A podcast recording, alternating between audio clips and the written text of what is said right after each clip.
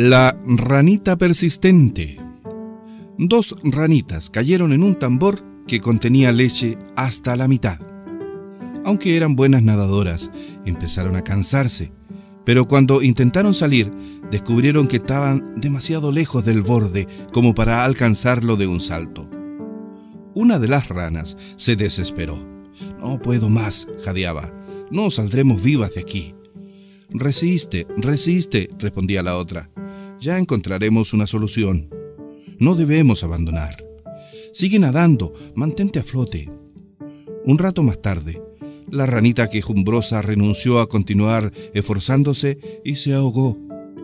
Su valiente compañera siguió nadando con la energía que da la confianza. Y tanto nadó que la leche comenzó a cuajarse por el batido de sus patas hasta que se convirtió en sólida manteca. En ella hizo pie para dar un salto que la sacó triunfal de la trampa. Esta es una ranita persistente.